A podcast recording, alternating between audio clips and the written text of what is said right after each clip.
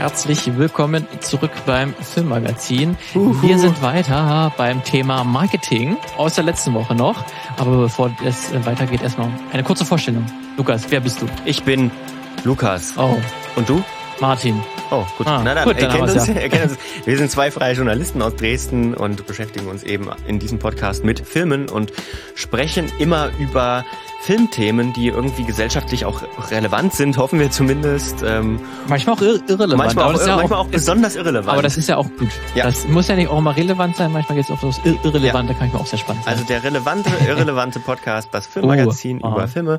Wir haben immer alle zwei Wochen ein Oberthema, dann erzählt der eine äh, eine Geschichte über dieses Oberthema oder aus diesem Kosmos des Oberthemas und die Woche darauf der andere. In der vergangenen Woche habe ich was erzählt über Marketing, Filmmarketing und hatte da zehn Beispiele, die auf der einen Seite besonders gutes Marketing hatten oder erfolgreiches Marketing und auf der anderen Seite Kackmarketing.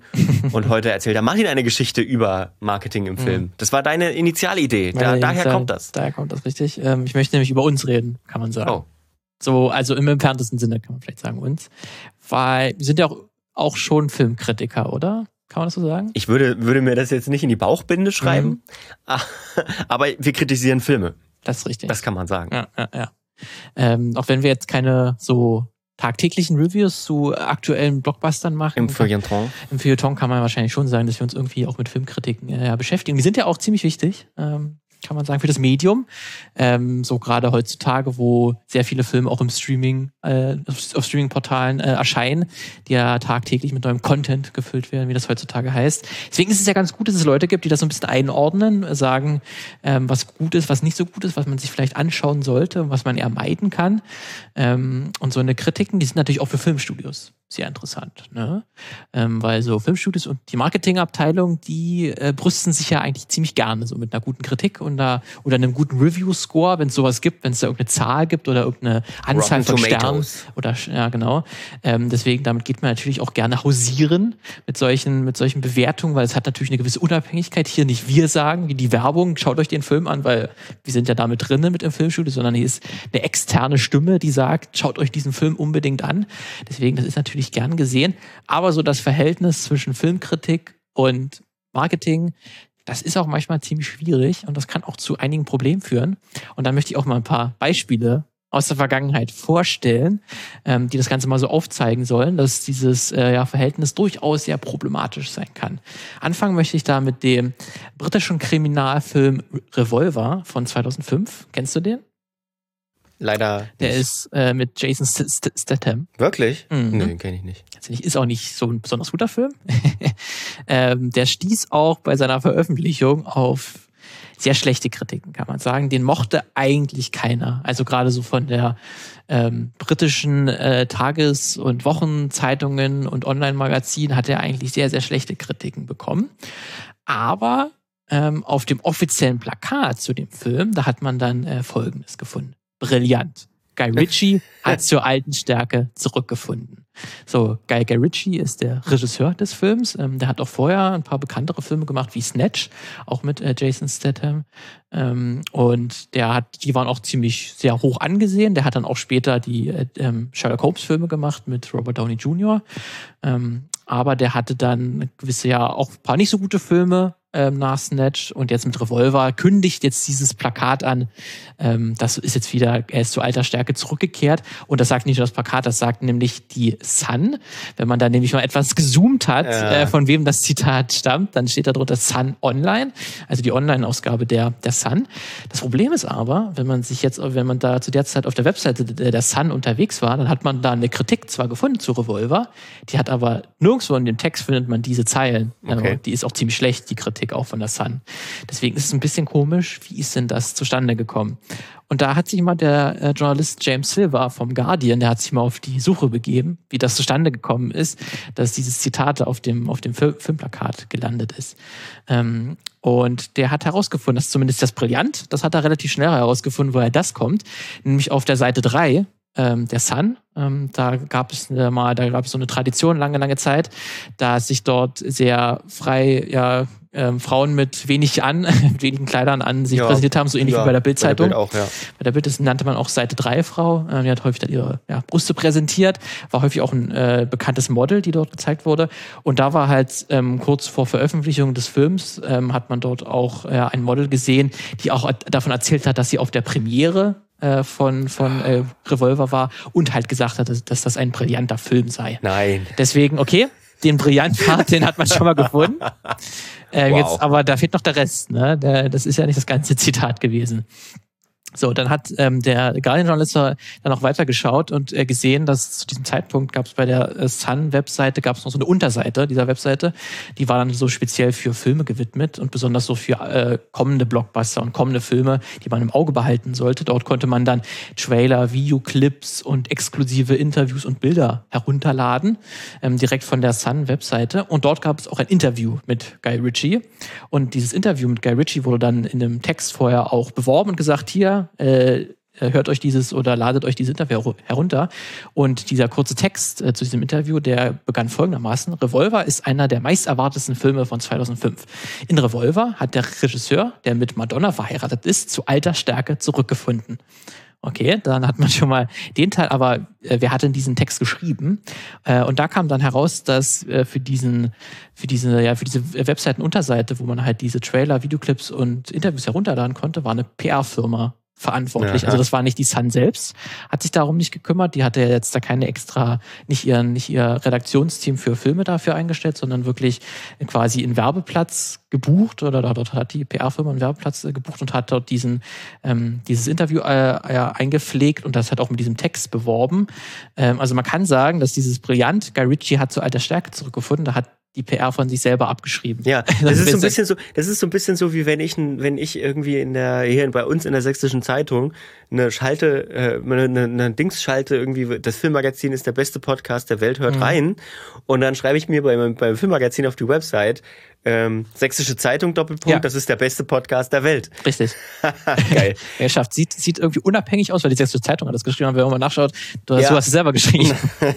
ähm, und das hat, Clever. Und äh, der Guardian-Journalist, der hat dann auch bei den PR-Firmen auch mal nachgefragt, äh, warum die dann überhaupt hier so zwei Zitate quasi aus dem Zusammenhang gerissen haben und das zusammengeklebt haben zu einem Zitat, so als ob das aussieht, als hätte die Sun wirklich ein Kritiker oder eine Kritikerin der Sun das so geschrieben. Das da waren aber im Prinzip waren zwei PR-Filme für diesen Film zuständig in, in Großbritannien und die haben auf sich gegenseitig verwiesen und gesagt, frag mal bei dem nach. Und hat der andere gesagt, ja, frag mal bei dem nach. Ähm, und keiner wollte sich irgendwie, war sich einer Schuld bewusst. Schön. man hat irgendwie dann nicht genau herausgefunden, wer wirklich letztlich dafür verantwortlich ist, diese zwei Zitate rauszunehmen und das zusammenzukleben. Na, das ist so ja. ein bisschen auch wie, wie, wie diese ganzen, da gibt es ja so einige so Startups und Unternehmen, die irgendwie was vermarkten wollen, wo dann auf der Website bei denen immer steht, bekannt aus mhm. und dann. Oder so einen eigenen Preis, Preis kreieren, irgendwie, ja. den, den keiner kennt, aber man kann ja, sich hinschreiben, genau, hat schon fünf genau das. Oder, Awards gewonnen. Und dann, dann wird, oder bei Pro7 und Sat1 und was weiß ich, sind die überall, sind die überall bekannt aus und dabei heißt es einfach nur, dass die Werbeslots gebucht haben. Ja, also haben gerade dafür Geld bezahlt, damit die dort laufen. Ja. Und dann kann man sich auf die Schulter klopfen, ja. Deswegen, äh, ihr merkt schon, das ist alles äh, kein... Schindluder mit dem Journalismus. Schindluder wird dort getrieben. Deswegen ist dieser Vorfall, der, der hier bei Revolver passiert ist, der ist kein Einzelfall. Mhm. Ähm, das ist schon durchaus häufiger mal passiert, denn äh, PR-Agenturen, die schmücken sich schon ziemlich gerne mit unabhängigen äh, Kritiken. Und es haben schon viele Journalistinnen äh, ja davon berichtet, dass Zitate auch aus ihren Reviews, wenn die dann mal wirklich aus einem Review genommen werden, gerne mal auch aus dem Kontext gerissen werden ähm, und dann auf äh, Plakate landen ähm, oder halt auch auf DVD-Cover, auf TV-Spots mal auch zu sehen sind. Ne, da findet man das ja auch häufig. Und dieser Fachbegriff für diese ganz kurzen äh, Zitate, die von unabhängigen Kritikerinnen äh, stammen, die nennt man auch Blurbs, äh, werden die so ist der interne Begriff, könnte man sagen, oder der Fachbegriff ähm, dafür für diese Kurzzitate. Ähm, und da gibt es viele, viele Beispiele, ähm, wie da wirklich auch Schindluder damit getrieben wird. Gibt es zum Beispiel den Film 16 Years of Alcohol. Ähm, dort findet man in einer der Werbekampagne, wird der Daily Star zitiert mit den Worten Trainspotting trifft auf Clockwork Orange. Ähm, aber wenn man okay. sich jetzt wirklich mal die Review von der Daily Star durchliest, dann findet man äh, den folgenden Satz. Dieses düstere, gewalttätige Drama über einen schottischen Schläger, der sein Leben durch Alkohol ruiniert, wurde von Richard Jobson geschrieben und großkotzig inszeniert. Sein Ansatz, Trainspotting trifft auf Clockwork Orange, ist schlimm genug, um sie in kürzester Zeit zum Trinken zu bringen. Na, sehr gut.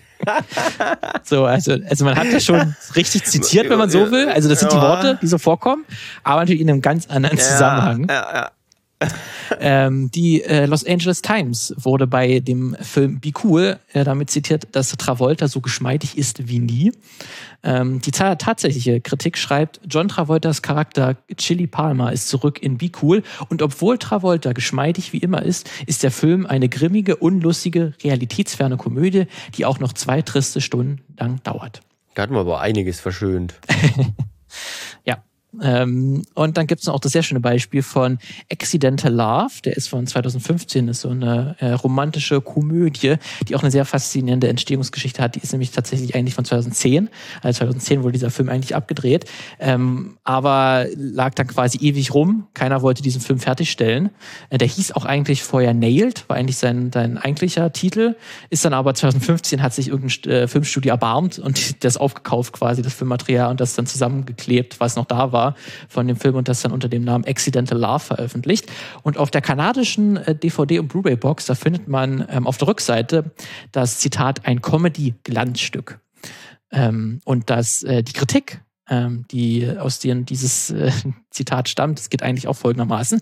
Um fair zu sein, wer auch immer Accidental Love aus den liegen gelassenen Schnipseln von Nailed geschaffen hat, es gibt wenig Grund zu der Annahme, dass die unberührte Version des Materials ein Comedy-Glanzstück gewesen wäre. Also auch als komplette Gegenteil. Die Kritik sagt eigentlich, das ist kein Comedy-Glanzstück, aber die, äh, die, der Verleih, der kanadische Verleiher, hat sich einfach das rausgenommen, dieses Comedy-Glanzstück, und das so präsentiert, als ob das wirklich ein, ein Comedy-Meisterwerk wäre. Der Journalist hat das aber herausgefunden, ähm, dass, dass hier sein Zitat aus dem Kontext gerissen wurde oder seine Review äh, und hat das Ganze dann einen Brief an den äh, geschrieben, an den Verleiher, der auch so ein bisschen viral gegangen ist, ähm, wo er sich sehr darüber empört hat, dass das hier passiert ist. Und da hat sich dann wirklich auch der Verleiher gemeldet und sich dafür auch entschuldigt und dann auch versprochen, dass bei sämtlichen Nachdrucken der äh, DVD- und Blu-ray-Box das Zitat entfernt wird. Naja, zumindest, zumindest, zumindest das kann man sagen. Ähm, es ist natürlich auch nicht nur bei Filmen, die schlecht sind, dass dann äh, die PR sich sagt, okay, wir brauchen aber irgendwie eine positive Kritik, egal wie. Das kann natürlich auch einen guten Film passieren, so zum Beispiel auch bei Sieben, mhm. äh, ja eigentlich auch ein großes Thriller-Meisterwerk und so stand das dann halt auch ähm, in der Werbekampagne, da wurde Entertainment Weekly mit den Worten zitiert, ein Meisterwerk. In der tatsächlichen Kritik von Entertainment Weekly bezog sich dieses ein Meisterwerk aber nicht auf den gesamten Film, sondern auf den Anfang des Films. Ah. Der ist ja auch sehr bekannt, diese Credits-Sequenz, ähm, wo man da auch schon den Serienkiller sieht, wie der so ähm, aus so Zeitungsartikeln, glaube ich, sowas zusammenstellt, so ein, so, ein, so ein Brief und auch so andere Fotos, die er gemacht hat. Ähm, und das schon sehr unheimlich ist und dafür ist ja auch David Fincher auch bekannt dafür, dass er sehr, sehr gute Intros äh, inszenieren kann oder Leute beauftragt, die gute Intros machen können. Ähm, deswegen bezog sich dieses ein Meisterwerk eigentlich genau auf diese ersten fünf bis zehn Minuten des Films, auch wenn diese restliche Kritik von Entertainment Weekly auch sehr gut war, aber halt eigentlich dieses ein Meisterwerk eigentlich auch aus dem Kontext gerissen ist, mhm. kann man sagen. Es gibt natürlich aber auch die Beispiele, wo ähm, Filmstudios mit schlechten Kritiken auch durchaus selber Werbung machen. Das ist zum Beispiel bei Lost Highway passiert von David Lynch. Ähm, dort hat eine Publikation zwei Daumen nach unten gegeben. Ähm, das war sozusagen ihre, ihre Einteilung. Und äh, das hat die auf dem offiziellen Plakat von Lost Highway sieht man das auch so. Ja. Und dazu aber dann halt die Bemerkung, und das sind zwei weitere Gründe, diesen Film zu sehen. Ähm, also das sozusagen ein bisschen umgedreht und gesagt, ja, andere finden Leute finden ihn schlecht, findet auch selber heraus, ob denn das wirklich so ist. Oder weil diese Leute, das waren halt auch sehr bekannte Filmkritiker zu diesem Zeitpunkt, gesagt haben, also wenn die den schlecht finden, dann muss er eigentlich gut sein. Die haben ja auch keine Ahnung. Zum Beispiel so das wird das dann gerne auch mal umgedreht. Ähm, PR-Agenturen ist aber insgesamt, kann man sagen, auch ein bisschen egal, woher so ein Zitat stammt. Das hat man ja auch schon vielleicht ein bisschen gemerkt. Ob es jetzt eine gute oder eine schlechte Review ist, ist das ein bisschen unabhängig davon. Aber man nimmt sich auch gerne, was man auch aus, aus, auch aus einem Vorschautext oder einfach aus, aus einer Ankündigungstext oder irgendwie sowas. Ähm, und manchmal braucht es sogar nicht mal das. Denn in einem TV-Werbespot zum Steve Jobs Biopic mit Ashton Kutcher, also mhm. das ist der, der schlechte Steve Jobs-Film. Ja, ja, es gibt ja, ja zwei. Es gibt ja noch den guten. Den guten mit Michael Fassbender Fassbender. Ja, genau. ähm, aber zu dem schlechten äh, äh Steve Jobs Biopic äh, dort wurde Seth Kincaid ähm, von, der, von dem populären Tech-Blog Gizmodo zitiert. Und dort wurde er dann mit den Worten ähm, zitiert, er schaut ihn euch an und vier Sterne. Ähm, aber dann haben Leute herausgefunden, dass dieser Seth Kincaid gar nicht bei Gizmodo arbeitet.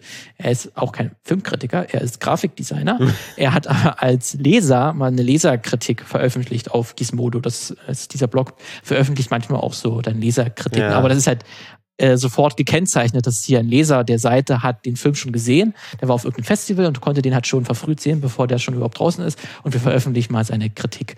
Ähm, das hat aber natürlich die PR-Agentur nicht erwähnt und hat dann das einfach so genommen und wirklich in einem TV-Werbespot das Ganze verarbeitet, ähm, seine, seine Worte. Ähm, deswegen äh, werden auch zu Presseterminen, wenn man ähm, sich mal dort umschaut oder also auch mal Erfahrungsberichte von Journalistinnen durchliest ähm, oder ähm, sich mal erfährt, was dort abgeht, da werden auch sehr gerne nicht nur jetzt etablierte Medien oder so eingeladen, da werden auch häufig sehr, sehr kleine Webseiten ähm, oder Vertreter von kleinen Webseiten oder Blogs halt eingeladen, was natürlich auch gut ist, weil nicht nur jetzt äh, die der irgendwie äh, weltbekannt oder äh, national bekannte Pu Publikation irgendwie die Filme vorab sehen dürfen, sondern auch kleineren Journalisten, Journalistinnen die Chance gegeben wird, einen Film vorab zu sehen. Aber das wird natürlich auch manchmal ausgenutzt, wenn man dann möglichst viele und obskure auch Leute sich einholt, damit man auch ja äh, eine gute Kritik irgendwie ab abholen kann und das veröffentlichen kann. Das ist so ein bisschen wie, also wenn du drunter schreibst, sowas, das eben Medium hat das gesagt, ne? Es gibt diesen ja. Medium.com ähm, wo auch wahnsinnig gute Texte natürlich veröffentlicht werden, aber was eben einfach eine offene Plattform ist. Ja, und das muss man halt irgendwie halt schon kennzeichnen. Ja, ne? Das ja, ist halt schon wichtig auch zu wissen, um das einschätzen zu können. Deswegen ist da generell nicht zu sagen, aber besonders transparent ist man da nee. eigentlich überhaupt gar nicht. Ähm, aber manchmal reicht selbst den PR-Agenturen selbst das nicht aus, dass sie irgendjemanden einladen und dann halt fragen, hey, was fandst du denn den Film und dann irgendwas nehmen, was halbwegs positiv ist. 2001 ist rausgekommen, dass die Filmsparte von Sony, also Columbia Pictures, einen Filmkritiker erfunden hat.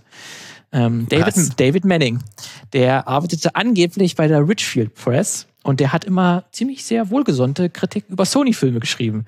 Über zum Beispiel Hollow Man oder Ritter aus, aus Leidenschaft mit Heath Ledger, der so insgesamt eher so gemischt bis negativ angekommen sind bei der damaligen Kritik. Aber bei David Manning immer ziemlich gut. Da waren das dann immer ganz schön sehr gute Filme und schau die neu auf jeden Fall an.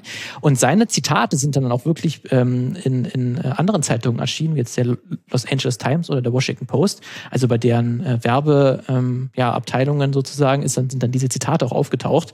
Und das ist dann auch einem Journalisten halt von äh, aufgefallen, äh, der dann zu ähm, zu den Werbepraktiken von Filmstudios recherchiert hat und der hat das Ganze dann aufgedeckt, dass es diesen David Manning, weil der halt relativ häufig vorgekommen ist und halt ist aufgefallen ist, dass jeder fand diesen Film schlecht, außer er ähm, ist ihm das ist das einem Journalisten halt aufgefallen, der das Ganze pu publik gemacht und äh, Sony hat dann die zwei verantwortlichen Mitarbeiter auch suspendiert, die dafür wohl irgendwie verantwortlich waren und hat sich auch groß entschuldigt und man hat dann auch einen millionenschweren Vergleich zahlen müssen, mhm. damit man einer Klage entgeht, weil das dann schon unter ja, Betrug, äh, Betrug ist und, und Täuschung auch, auch betrifft. Ähm, deswegen ist das so ein sehr bekannter Fall, wo wirklich dann auch äh, ein, ein Fake-Filmkritiker sich äh, erdacht wurde.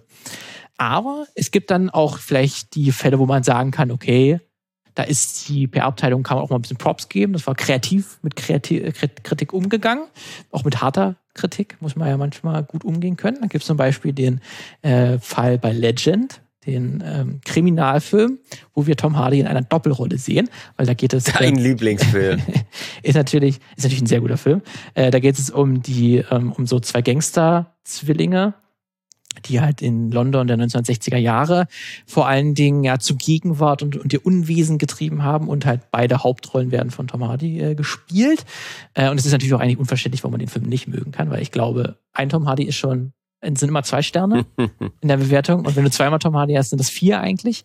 Äh, die meisten äh, Publikationen haben auch vier bis fünf Sterne gegeben, die Sterne irgendwie in ihrer Bewertungsskala mit einbeziehen. Aber der Guardian, der fand den Film nicht so gut. Der hat nur zwei von fünf Sternen bildet gegeben. er sich denn ein? Was bildet er sich eigentlich ein? Aber gut, ist, ist ja ist auch verständlich, ist ja auch okay. Muss ja nicht jeder mögen. ähm, aber die, die äh, PR-Agentur von, von Legend, die ähm, hat dann diese zwei Sterne auch aufgegriffen. Ähm, denn äh, es gibt dann auch ein Promo-Poster, was dann kurz vor dem äh, Release von Legend dann auch veröffentlicht wurde. Dort sieht man halt dann die beiden äh, Tom Hardy-Figuren ähm, im Vordergrund. Ähm, und in Großbuchstaben steht dann auch so ein Ausschnitt aus einer anderen Kritik aus der Huffing, äh, Huffington Post, ähm, dass man diesen Film auf jeden Fall nicht verpassen sollte und dass er schon jetzt ein Klassiker des Brit britischen Kinos sei.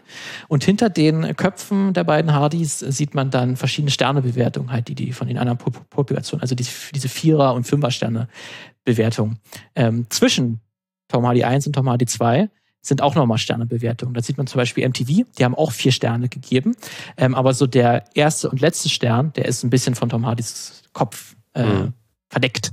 Deswegen sieht man die, äh, den ersten und letzten nicht ganz. Ah, und genau an dieser Stelle, bisschen oben drüber, wurden die zwei Sterne vom Guardian gesetzt. Frech.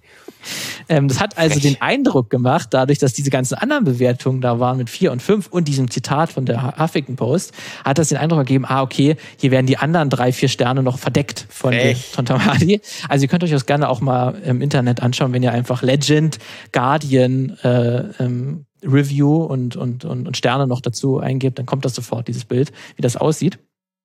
Ähm, und der Journalist hat sich dann auch nochmal gemeldet vom Guardian und hat der PR-Agentur auch applaudiert und auch gesagt, ich habe dem Film zwei Sterne gegeben und man sieht auch nur zwei Sterne. ich wurde getrollt und ich bin damit vollkommen einverstanden. Oh, tatsächlich, also es ist wirklich gut gemacht. Es ist gut. gut. Es also gut kann man kann man so kann man so mal anerkennen, ey. Kann man mal sagen, Props dafür. dass wir, das muss man auch erstmal so den auf die Idee kommen, das so und dann auch so durchzuziehen. Das hat dann auch ähm, für sehr für sehr viel ist dann auch das kann man sagen ist viral gegangen. Das hat dann auch der Guardian-Journalist getwittert. Ähm, das wurde auch über eine Million Mal, hat er gesagt, gesehen, sein, sein Tweet.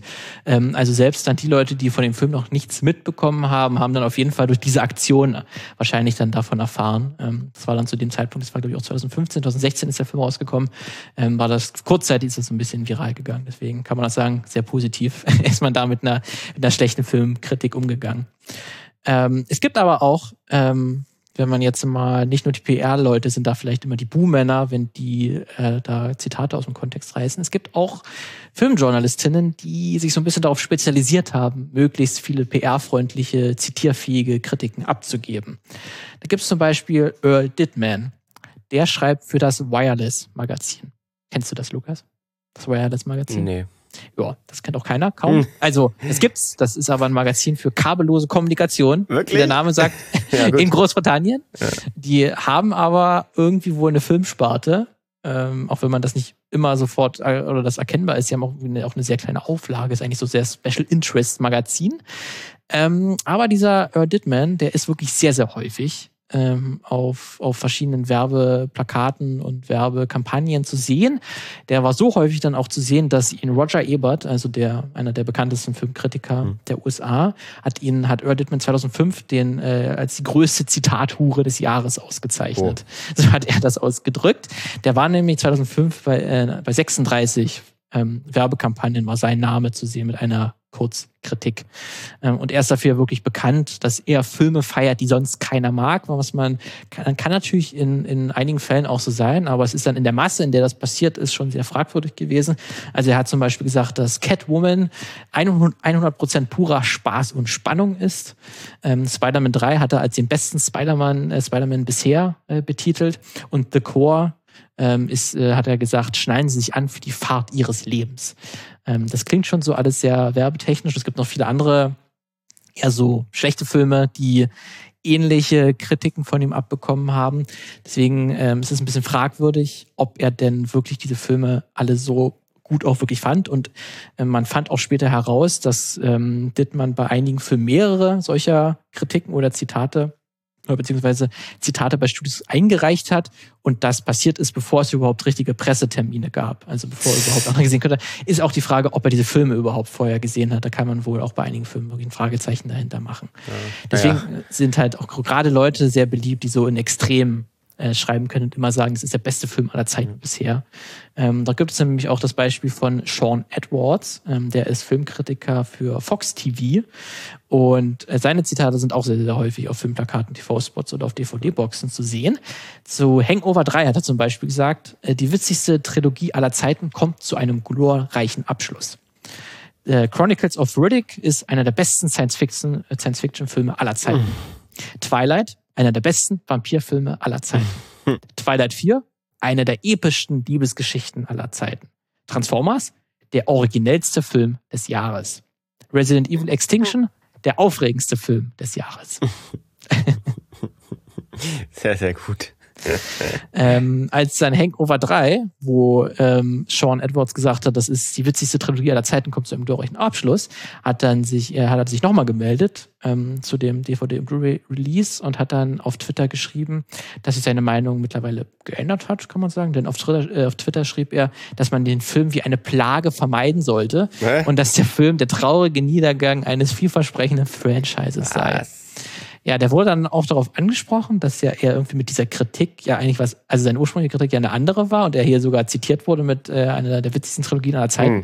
Da hat er dann, hat er dann äh, darauf geantwortet, keine versteckte Agenda, ich habe meine Meinung einfach geändert. Wir beurteilen Filme häufig nochmal und dann können sich die Meinungen eben ändern. Ja, okay, kann natürlich mal okay. passieren, aber ist natürlich sehr krass vom einem Extrem ins andere. Ja. Ähm, bin mir auch unsicher, ob das alles auch so dann unbedingt mit rechten Dingen zugegangen ist. Ist ein bisschen suspicious auf jeden Fall dieses äh, schwierige Verhältnis ähm, zwischen Filmkritikern, Journalistinnen und ja, der PR-Abteilung verwundert auch nicht, wenn man sich so generell die Kultur in Hollywood anschaut. Ähm, da gab es mal auch eine sehr, interessanten, eine sehr interessante Artikelreihe von äh, David Shaw, der hat für die Los Angeles Times äh, gearbeitet und hat Anfang der 2000er auch mal eine sehr ausführliche Artikelreihe zu diesem Spannungsverhältnis geschrieben, hat dort mit sehr, sehr vielen äh, Produzentinnen ähm, und Journalistinnen geschrieben oder, oder interviewt und dazu befragt, wie die dazu stehen. Und er hat dann wirklich auch herauskristallisiert, dass so Lügen äh, und so die Wahrheit so lange anzupassen, bis sie einem passt, das gehört eigentlich auch zu Hollywood einfach dazu. Das, da sind sich auch die meisten ja, Beteiligten auch darin einig, dass das so ist. Ähm, und dass auch so die, die Medien und auch so unabhängige Journalistinnen auch eigentlich als verlängerte Arm der Marketingabteilung angesehen werden von vielen Hollywood-Bossen. Das ist durchaus auch eine sehr zutreffende Beschreibung.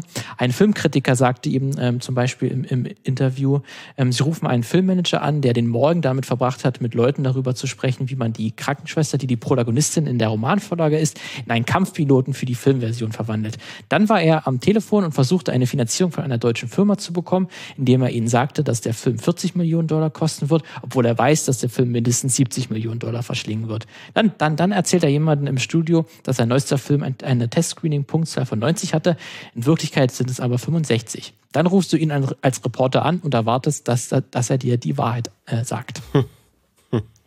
Ja, und auch ein anderer Produzent äh, aus Hollywood äh, erzählte dem ähm, David Shaw damals, ungefähr die Hälfte der Menschen in Hollywood äh, sind hervorragende pathologische Lügner. Die andere Hälfte dreht, verändert und ergänzt die Wahrheit. So hat das einer mal ausgedrückt. Und deswegen ist dann wahrscheinlich auch dieses, ähm, dieses Verhältnis zur Wahrheit ist dann was manchmal auch, was vielleicht auch auf einige Journalistinnen abfärbt, die dann vielleicht gerade sich dadurch auch einen größeren Zugang zu Hollywood ähm, erhoffen, weil das ja auch eine sehr verschwiegene ähm, ja, Einheit manchmal sein kann. Und wenn man da irgendwie mit drin sein möchte, Insiderwissen erlangen möchte und vielleicht schon im Vorfeld irgendwie eingebunden werden möchte in den Produktionsprozess, dann will man sich natürlich auch gut stellen mit den Bossen. Äh, deswegen man denkt, ist, man muss den nach dem Mund reden. Man irgendwie. muss den nach dem Mund reden und deswegen kann das vielleicht auch mal passieren, dass sich da gewisse Leute darauf wirklich spezialisiert haben, solche Kritiken auch zu verfassen, damit man möglichst häufig auch irgendwo ja. dasteht und dann sagen kann, ja, ich war doch schon zehnmal, bin ich bei habe ich euch schon bei der, bei der Werbekampagne geholfen. Jetzt kann ich doch auch mal hier bei der, bei der Pressetournee direkt mit mhm. dabei sein oder krieg irgendwie im Vorfeld schon mal ein bisschen Zugang zu, der, zu dem Filmstoff. Also diesen Link, den dieser, dieser Mann, den du vorhin zitiert hattest, ähm, gezogen hat, äh, würde ich jetzt, würde ich dann jetzt vermeiden. Also dann ist wieder Slutshaming, muss dann auch nicht sein, aber es ist schon, also in dem Fall ist es halt einfach gegen das Berufsethos von JournalistInnen, ne? Also ähm, sich, sich, sich halt so sehr damit gemein zu machen, dass man am Ende vielleicht sogar Geld dafür kriegt oder, oder so vorauseilendes Gehorsam, mhm. wenn man weiß, dass man vielleicht irgendwie einen Auftrag gibt. Ne? Es ist schon, weiß ich nicht genau. Es ist, es ist, wirft auf jeden Fall auch keinen guten Blick auf die Branche, ne? auf den Rest der, ja. der Branche. So, das macht das Berufsbild halt auch weiter kaputt. So. Deswegen kann das, es ist ja auch häufig so, dass dann gerne auch mal so äh, Stars äh, sich gerne melden, wenn irgendwie ein Film gefloppt ist oder so und dann irgendwie den Kritikerinnen den die Schuld dafür in die Schuhe geben, weil die haben, die haben den Film halt zerrissen und dann äh, deswegen hat den keiner gesehen, was natürlich auch so wahrscheinlich auch nicht so mächtig sind dann Kritiken auch nicht, dass sie darauf Einfluss haben. Da gibt es auch schon ein paar Untersuchungen, die das mal nachgeschaut haben und eigentlich nicht herausgefunden haben, dass jetzt, wenn ein Film viele schlechte Kritiken bekommen, bekommen hat, dass er dann äh, das Einfluss auf das Box-Office-Ergebnis hatte. Ähm, aber es ist natürlich trotzdem wichtig, äh, dass äh, unabhängig berichtet werden kann und man auch schreiben kann, wenn einem Film nicht gefallen hat. Ähm, und dass man das unabhängig dadurch machen kann, dass man jetzt nicht irgendwie auf einer Blacklist landet oder so und dann gar keine Filme mehr sehen kann oder zu nirgendwo mehr eingeladen wird. Aber das ist natürlich auch einfach so ein, so ein schwieriges Verhältnis, auch gerade wenn man sich diese Interviewkultur auch anschaut. Da gibt es auch diese Press Junkets, ähm, heißt das, wo, wo man als Journalist dann wirklich nur fünf Minuten Zeit bekommt, mit einem Star zu reden und wo auch jederzeit die PR anwesend ist und immer auch drauf guckt, dass möglichst nichts Interessantes erzählt wird, sondern nur Blabla und Wischiwaschi. Ja. Ähm, und da auch viele Journalisten einfach mitmachen. In diesen Boxen. In, in diesen, Boxen, Boxen wirklich, deswegen ja. heißt das auch so Press Junket. Ähm, und dann einfach sich freuen, mit dem großen Star, mit Tom Cruise äh, oder Brad Pitt oder wem auch immer zu sprechen und dann aber es nie um irgendwas Inhaltliches geht. Hauptsache nur irgendwie mal kurz fünf Minuten mit dem Staff ganz grobes ausgetauscht und das reicht schon. Und dann, dann machen dann einige mit, was natürlich auch verstehen kann, weil man ist natürlich auch in dem Feld, weil man Fan ist von, von, von einer Person oder von einem Film oder von, von dem Medium natürlich an sich. Ähm, deswegen ist das alles jetzt nicht nur zu ver, verdammen, aber es ist natürlich dann einfach ein gewisses, gewisse Macht, die da auch das, das Filmstudio hat. Deswegen ist das alles auch muss man also mal gucken, ob das so mit rechten Dingen manchmal zugeht. Mhm. Ähm, abschließend möchte ich dann diese kurz diesen Ausflug dann auch mit einer persönlichen Note. Äh, denn auch mal meine geschriebenen Worte wurden tatsächlich mal zu einem Blurb Aha. verwandelt. ähm, ich habe 2018 habe ich mal eine Zeit lang ähm, für die Gaming-Seite gamestar.de News geschrieben, also wirklich tagtägliche News über die Welt des Gamings, wenn man das so nennen möchte. Und eines Tages ging da mal die Meldung rum, dass ein äh, vielversprechend aussehendes Mittelalter-Aufbauspiel auf Kickstarter Geld sammeln will. Äh, und das hieß, oder das heißt Foundation. Ähm, und das entsprach so ziemlich allen Interessen ähm, der Leserschaft der, der GameStar. Also Mittelalter, Aufbau, Strategie, man muss Ressourcen managen. Ähm, und auch in der Redaktion hatte ich mitbekommen, dass sich viele darauf gefreut haben und gesehen haben, hier, das sieht ja echt vielversprechend aus, dazu wollen wir auf jeden Fall mal eine News machen. Und deswegen habe ich das auch so in meiner ersten Vorstellung, wo ich gesagt habe, hier, dieses Spiel gibt's und darauf kann man jetzt Geld sammeln auf Kickstarter für dieses Spiel, damit das auch entwickelt wird, äh, habe ich dann das folgende geschrieben. In der GameStar-Redaktion konnte Foundation bereits einige Herzen gewinnen und für ordentlich Vorfreude sorgen. Mhm. Denn die Aufbausimulation hat sich große Vorbilder ausgesucht und möchte im Genre aber gleichzeitig gleichzeitig einen neuen Dreh verpassen und dann so weiter und so fort. Ähm, und das kanadische Studio, was äh, dieses Spiel entwickelt, das hat das wohl irgendwie auch mit mitbekommen ähm, und waren irgendwie sehr angetan von dieser News wirklich und haben dann ähm, mit diesem ersten Satz also in der Gamester-Redaktion konnte Foundation bereits einige Herzen ja. gewinnen und für ordentlich Vorfreude sorgen. Äh, das haben die tatsächlich für ihre, äh, für ihre Werbe, für ihre Werbekampagne mitgenutzt und zum Beispiel auf der Distributionsplattform Steam, wo man das Spiel kaufen und herunterladen kann, findet man dieses Zitat auch von mir. Ist auch entsprechend verlinkt. Also wenn man draufklickt, kommt man auch zu der Immerhin. wo ich das geschrieben habe. Also es ist schon mal besser als bei vielen Filmen oder so, wo man dann nicht mehr wirklich herausfindet, wo kommt das eigentlich her. Hier kann man das nachlesen. Aber es ist natürlich trotzdem irgendwie fragwürdig, ob es nicht ein ja. bisschen aus dem Zusammenhang gerissen ist. Ein bisschen eine Verkürzung, weil, es, weil halt, ja. es erweckt halt so in der Kurzform den Eindruck, ihr hättet das Spiel gespielt. Richtig, richtig. Ne? Das, ist, das erweckt halt, auch wenn da steht Vorfreude und so, also es ist klar, es ist noch nicht fertig oder so, aber es erweckt natürlich den Vorgrund, ich hätte es schon gespielt oder die Gamester hätte es schon gespielt, was gar nicht der Fall ist. Deswegen ist es schon bisschen verzerrend. Man kann natürlich immer auch eine Einzelfallbetrachtung, ist das jetzt schon zu viel verzerrend, dass ich mich hätte melden müssen, weil ich wurde natürlich auch vorher nicht gefragt. Es wurde ja. einfach rausgenommen, was auch ganz, also es ist. Gut, auf der anderen Seite, ja. ne, es ist halt auch äh, veröffentlicht, aber ja. ja, ist halt, weiß ich nicht. Wenigstens kurz mal nach unten kann man sich wenigstens melden und sagen, hier wollt ihr nicht vielleicht wenigstens noch die äh, mal dazu machen aus einer News oder so, damit er vielleicht noch ein bisschen deutlicher wird. Aber mhm. ja, aber zumindest hat es vielleicht auch geholfen, denn tatsächlich von den, das Spiel wurde dann auch erfolgreich finanziert. 3000 Leute haben ähm, Geld gegeben, damit dieses Spiel entwickelt wird. Und die meisten Leute kamen tatsächlich aus Deutschland. Ähm, 723, dahinter dann erst die USA mit äh, über 600 äh, Unterstützerinnen. Ähm, und man hat danach sogar angekündigt, dass es spezielle Inhalte nochmal geben wird mit Deutschland-Thematik.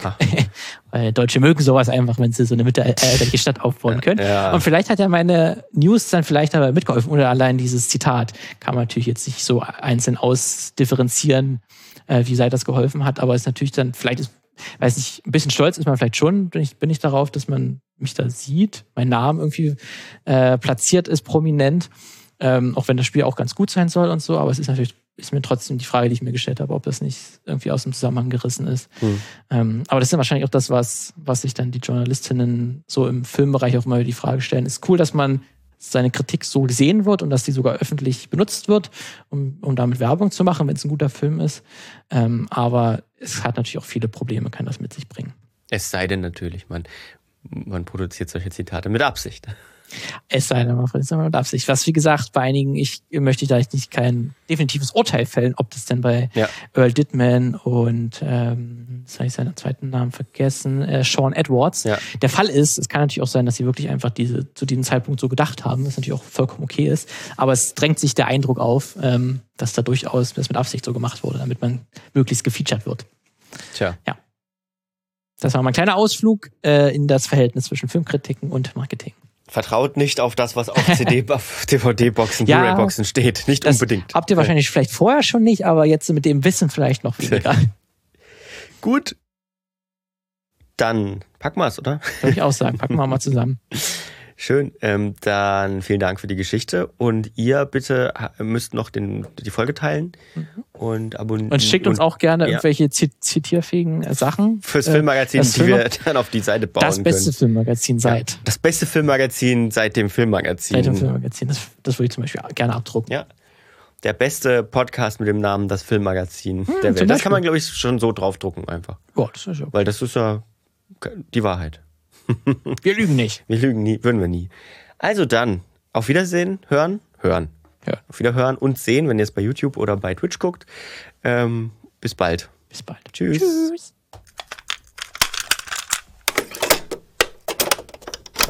Eine Einfachtonproduktion 2021.